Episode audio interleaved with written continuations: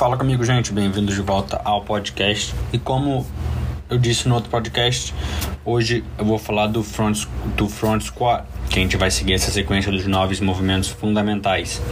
Hoje é o front squat. Uh, eu quero Uh, eu vou falar do front squat, mas eu vou. Primeiro eu vou passar o que o level 1 e o level 2 fala pra gente dos pontos de performance, como fazer, como corrigir. E depois eu vou. Eu anotei aqui uns pontos que eu quero uh, passar para vocês também. E deixar umas perguntas, né? No Instagram que eu quero uh, passar também, falar sobre. Então, antes de mais nada, os pontos de performance do front squat, além dos cinco que a gente tem, que é do air squat, a gente adiciona mais dois. A gente vai falar sobre todos. O primeiro é, que é o mesmo do air squat, o quadril para trás e para baixo, curvatura da lombar mantida, joelhos alinhados com os dedos do pé, quadril desce abaixo do joelho, calcanhares em contato com o chão e no front squat a gente adiciona a barra no front rack, né, em cima do torso, dos ombros e um, a barra passando no plano frontal, plano frontal, que é ou no meio do nosso pé. Esses são os pontos de performance do front squat. E hum, para a gente começar o front squat, a gente tem que ter uns pontos, um, um setup, né? Como se fossem uns pontos de performance também para a gente começar. A base, mesma coisa, na largura dos ombros, um pouquinho para fora do quadril. A pegada com os dedos soltos na barra. Isso para quem tem dificuldade com a mobilidade ou prefere manter só os dedos na barra, porque tem gente que consegue, e eu sou uma dessas pessoas, que consegue segurar a barra completa, segurar a barra com a mão toda e mesmo assim manter os meus cotovelos para cima. A, a mão um pouco afastada do quadril, normalmente é um polegar do quadril e ou um polegar da marcação áspera, né, do knurling que fala, não sei em português, da marcação áspera que a gente tem na barra. Uh, é pessoal sempre, mas normalmente essa pegada vai ser meio que universal. E os cotovelos, claro, tem que estar tá para cima, paralelo ao chão. E pra gente, uh, esses, claro, são os pontos que a gente tem que ter ter certeza que estão tem que fazer um checklist, né, enquanto a gente está ensinando alguém e ter certeza que a pessoa está seguindo esses pontos, base na largura na largura dos ombros, uh, cotovelo apontado para frente, né, paralelo com o chão, as mãos um pouquinho para fora do quadril. E claro, a pegada, a mão completa ou só os dedos, isso é pessoal também. E para a gente executar, basicamente a mesma coisa que o front squat, a gente só vai adicionar duas coisas também: quadril para trás e para baixo, curvatura da lombar mantida, joelhos em cima dos dedos, alinhado com os dedos, quadril desce embaixo dos joelhos, calcanhar no chão e também, claro, mantendo sempre a, o, o cotovelo reto, paralelo ao chão e a barra movendo entre o meio do pé, que é o plano frontal. Ah, Matheus, eu não sei o que é o plano frontal. É fácil, você vira de lado, você imagina que tem uma linha que divide você no meio, a parte da frente do corpo e a parte de trás do corpo. Esse é o plano frontal. Então a barra tem que estar mais ou menos ali retinho com o meio do pé tá bom? E os erros comuns também do, do front squat, além dos mesmos erros que a gente tem no, no, no air squat, que eu vou por, por uh, ordem também, né? O quadril uh, não a gente começar o, o, agachamento né, com o joelho para frente, não dar aquela leve quebrada no quadril, né, um hip hinge bem pequeno. Esse é um erro. O outro erro é a curvatura da lombar não estar mantida. O joelho, ele ir para dentro, né? O joelho valgo, acho que fala, valgus knee. Esse é outro erro. O quadril não descer abaixo do joelho, não quebrar a paralela e os calcanhares levantarem no chão. E a gente adiciona no front squat, que é a barra não está em contato com o nosso torso, normalmente o nosso ombro, e o cotovelo cair, né? Ele abaixar na hora que a gente está fazendo o front squat. E para corrigir, às vezes, né, normalmente, para corrigir o, a barra não estar tá em contato com o torso, é só a pessoa de repente levantar, né? Melhor, segurar a barra nos dedos. Ou então dois dedos, três dedos, até um dedo também pode, sem problema nenhum.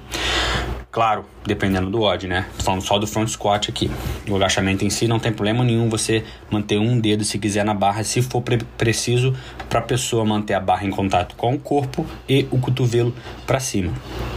Ah, e o cotovelo caindo, né? O cotovelo abaixando na hora que a gente está fazendo o agachamento pode ser vários fatores.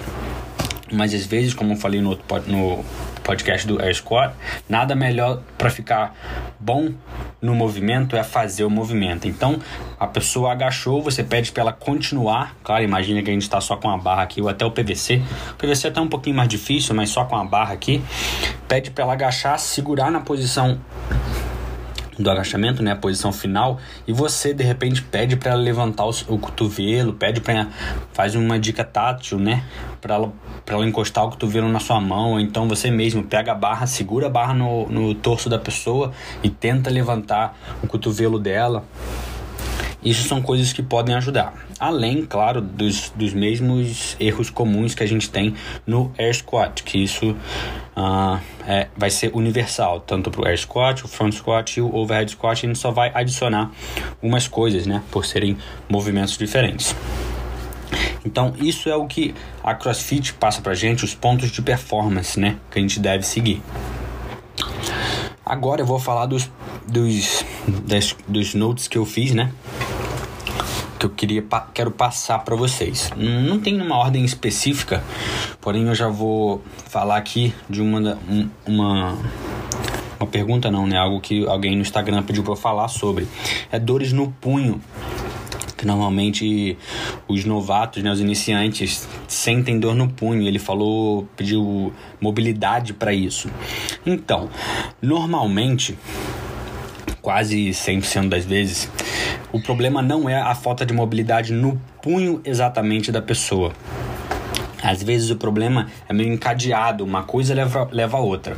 Um exemplo, para você saber se essa pessoa tem o punho, a mobilidade, né, no caso de punho boa, é só você pedir para ela pôr no chão. Se ela consegue pôr o ombro dela totalmente em cima do punho, o punho não é o problema.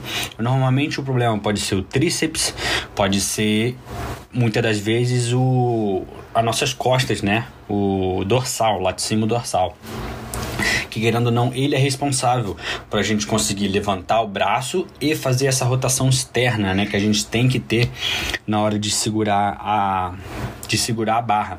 Então, às vezes, o problema é, é esse, no caso, não o punho em si. E às vezes as dores que principalmente os iniciantes sentem é por falta de costume. Normalmente é, é, é assim que o nosso corpo responde a toda coisa nova que a gente está fazendo. Então, claro, você tem que ter certeza que ele é um iniciante, que ele não tem nenhum problema no punho, de repente se machucou quando criança, né? Que isso também pode acontecer. Mas normalmente essas dores é por falta de costume. Toda vez que a gente não está acostumado a fazer alguma coisa e faz, a gente sente dor. Entendeu? É a gente que está fazendo tem que saber a diferença das dores e principalmente o professor, né, o coach, também tem que estar tá ciente dessas coisas e evitar também, claro, se a pessoa não tem uma mobilidade, está começando, evitar por peso, né? Que isso é, por favor, vamos evitar essas coisas. E Outra coisa, normalmente também, um erro muito comum tanto no overhead squat, front squat e no air squat, é a falta de mobilidade no tornozelo. E por isso, vários problemas acontecem. Uma, uma delas é o squat imaturo, né? Que a gente falou no outro, no outro podcast. Quase normalmente o squat imaturo é por causa da falta de mobilidade no tornozelo. Então a pessoa de repente tra trabalhar uma mobilidade específica, ou então passar mais tempo no bottom, né, no, no, na posição final do agachamento, tentando melhorar essa posição pode ajudar bastante, beleza? Só para vocês terem uma ideia. Outra coisa uh, que eu quero falar, que eu até estava comentando no, no, no, no meeting que a gente teve, meeting não, no, no grupo de estudos que a gente teve com o Ackerman, de da pessoa não conseguir de jeito nenhum manter o, a posição de front rack, né, que é com o cotovelo para cima. E eu tive um aluno assim em Orlando que ele tinha esse problema. E a gente fazia trabalho de mobilidade, eu pedia para ele tentar manter o cotovelo para cima, mas como eu, por mais que eu queira ajudá-lo, que eu queira fazer ele melhor, que eu queira que ele se esforce para fazer as coisas, eu também tenho que saber a hora de parar. Então, para a segurança dele, e para eu não ser aquele cara chato, uh, acho que a, a, maioria de vocês conhecem, se não, é, em vez da pessoa segurar a barra para agachar, a gente pode pedir para ela pôr a barra no ombro e meio que cruzar, fazer um X com a mão. Imagina só, bota o cotovelo para cima aí, vamos fazer junto. Cotovelo para cima, mão direita, né? Os dedos direito em cima do ombro esquerdo e os dedos da mão esquerda em cima do ombro direito, fazendo tipo uma cruz e segurando a barra. Esse é um jeito também muito bom para a gente, caso né, aconteça, da gente poder pedir os nossos alunos para fazerem. Claro, dependendo do ódio, dependendo do exercício, mas se é só para fazer o agachamento frontal, essa é uma boa opção. Caso, claro, todas as suas opções para tentar melhorar o movimento dele não tenha funcionado, tá? Ah, beleza. Isso de não conseguir segurar a barra. Outra coisa que eu vejo muito é como respirar, né? Como manter a nossa coluna neutra. E é bem simples. Uh, um erro muito comum é a gente né, respirar pelo nariz e fazer o exercício. Principalmente quando tá pesado. Quando tá pesado, a gente consegue sentir essa diferença. Mas o certo é, a gente tem que respirar pela boca, botar o ar, tentar o máximo pôr o ar na barriga, imaginar que alguém vai dar um soco na nossa barriga. Imagina que o Mike Tyson vai te dar um soco na barriga, né? A gente vai uh, automaticamente a gente vai contrair Imagina aí que vai te dar um soco, ou então você mesmo vai dar um soco na sua barriga. Você não vai deixar a barriga mole, né? Você vai deixar a barriga dura. Então é exatamente isso que a gente tem que fazer: contrair a barriga, o abdômen e respirar pela boca na hora de fazer o agachamento. E claro, soltar o ar, isso é opcional também. Tem gente que segura o ar no movimento completo, tem gente que solta um pouquinho, quando tiver quando tá quase acabando, depois que saiu do hole, né, que fala do buraco assim, da metade do movimento para cima, a pessoa vai soltando um pouco de ar. Normalmente é por isso que as pessoas fazem barulho ao agachar, fazem barulho ao fazer clean, snatch, gritam, né? Cada um tem o seu jeito pessoal de fazer as coisas. Mas esse é o jeito certo da gente se respirar. Isso se chama Valsava Maneuver. Eu não sei. Manobra de Valsava, eu acho em português. Que é isso, a gente respira pela boca, bota o ar no, na barriga, contrai o abdômen, faz o agachamento e na hora de subir solta um pouco o ar. Você pode reparar às vezes as pessoas quando elas perdem algum, algum lift, né? Quando não conseguem fazer um front squat, não conseguem fazer um clean principalmente, é porque eu já vi várias vezes, sempre acontece. E a pessoa fez o clean, tá animada demais e começa a gritar. Ah, adivinha o que aconteceu? Pum, perdeu o ar completamente e não tem mais força de subir. Imagina uma latinha de refrigerante fechada. Ela tá com ar, tá tudo duro ali dentro. Você consegue até de repente pisar, subir em cima dela. Se você tirar o ar, né? Pegar uma, uma garrafinha vazia, o que acontece se você tentar subir nela? Exatamente, ela vai amassar. É assim que a gente tem que pensar com a estabilidade, né, do nosso tronco. Isso para todos os uh, exercícios, principalmente quando envolver peso, beleza? Só para vocês terem uma ideia também que eu acho válido a gente falar sobre isso aqui, que é muito importante. E o último ponto que eu coloquei aqui é como a gente spot, né, alguém, como a gente ajudar uma pessoa. Vamos supor que a pessoa está fazendo um agacha um back squat e eu quero ajudar essa pessoa a subir com a barra eu aprendi e eu acho melhor, mais válido a gente ajudar essa pessoa por trás, principalmente no, claro, no agachamento no back squat, né, que a barra tá atrás, e a gente colocar levemente os dedos na barra. Porque na hora que a pessoa está fazendo, principalmente com peso, qualquer força, qualquer impulso que você ajudar a pessoa com a barra já vai fazer muita diferença para essa pessoa. Porque uma coisa que eu vejo é as pessoas botando a mão no peito, botando a mão no, no corpo da pessoa. Eu não sou fã disso, por quê? Porque a pessoa, para ela estar tá fazendo, principalmente com peso, a gente tem toda uma preparação. A gente tem que concentrar, a gente tem que respirar e a gente tem que manter a barra no, no plano frontal.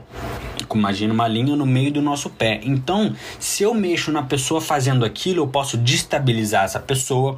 E se eu mexo no tronco dela para de repente ela não deixar o tronco cair, é simples. Se ela vai fazer e vai deixar o tronco cair, adivinha só, ela não devia estar tá fazendo, entendeu? Então, se for para ajudar, ajuda colocando a mão na barra, não na pessoa. Porque, ah, mas a pessoa não aguenta. A resposta já tá aí. Se ela não aguenta, ela não devia estar tá fazendo. É simples, é 8 ou 80, entendeu? A gente não pode um, botar, arriscar, né? Vamos pôr assim, pôr em jogo a pessoa se machucar, a pessoa não aguentar fazer aquilo por fazer, entendeu? Por números. Isso nunca gostei e não recomendo. Quando você for ajudar alguém, ajude colocando a mão na barra levemente. E por favor, se você não sabe, né, uma pessoa, não sabe ajudar uma pessoa, pergunte, chame alguém que saiba, porque também é perigoso quando a pessoa não sabe ajudar. Isso pode machucar a pessoa, principalmente quando está envolvendo peso. E agora eu quero falar especificamente do agachamento frontal. Mesma coisa, se você vai ajudar a pessoa, você tem que ser por trás, nunca, nunca, nunca pela frente. Isso é regra de levantamento de peso olímpico. Você nunca fica na frente da pessoa, você nunca passa na frente da pessoa.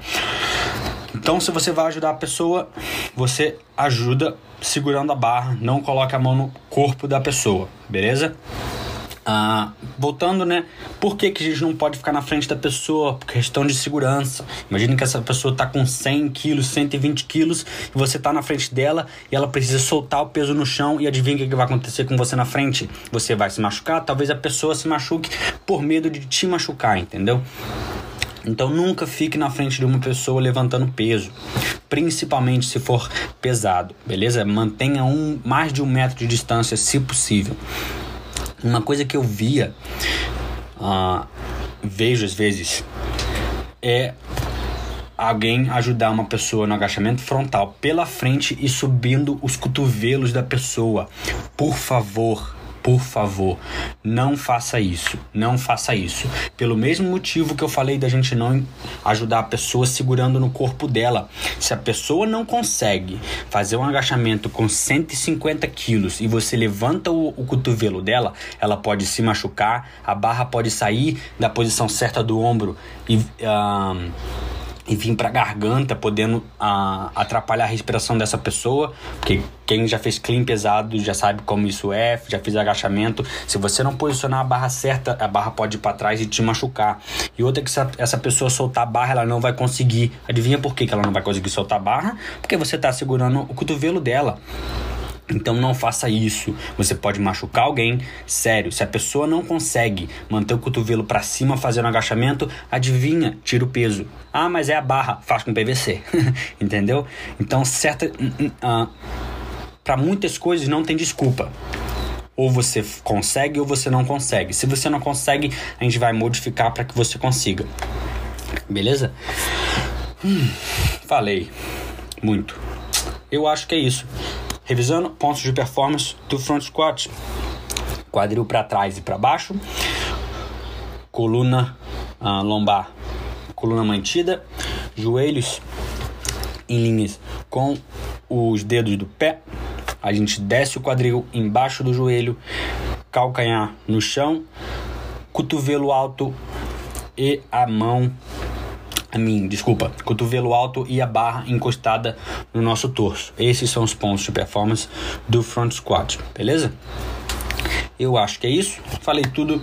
Espero ter ajudado. Se vocês gostaram, por favor, fala que gostou. Se não gostou, por favor, mais ainda, principalmente, fala para mim, pode mandar mensagem, eu não acho ruim. Eu gosto quando alguém fala para mim que eu poderia ter melhorado, que eu fiz alguma coisa de errado até, até porque eu preciso aprender. E eu só, só sei se eu tô fazendo certo ou não se alguém falar para mim que eu tô fazendo certo, beleza? Então é isso aí, espero que vocês tenham gostado. Valeu!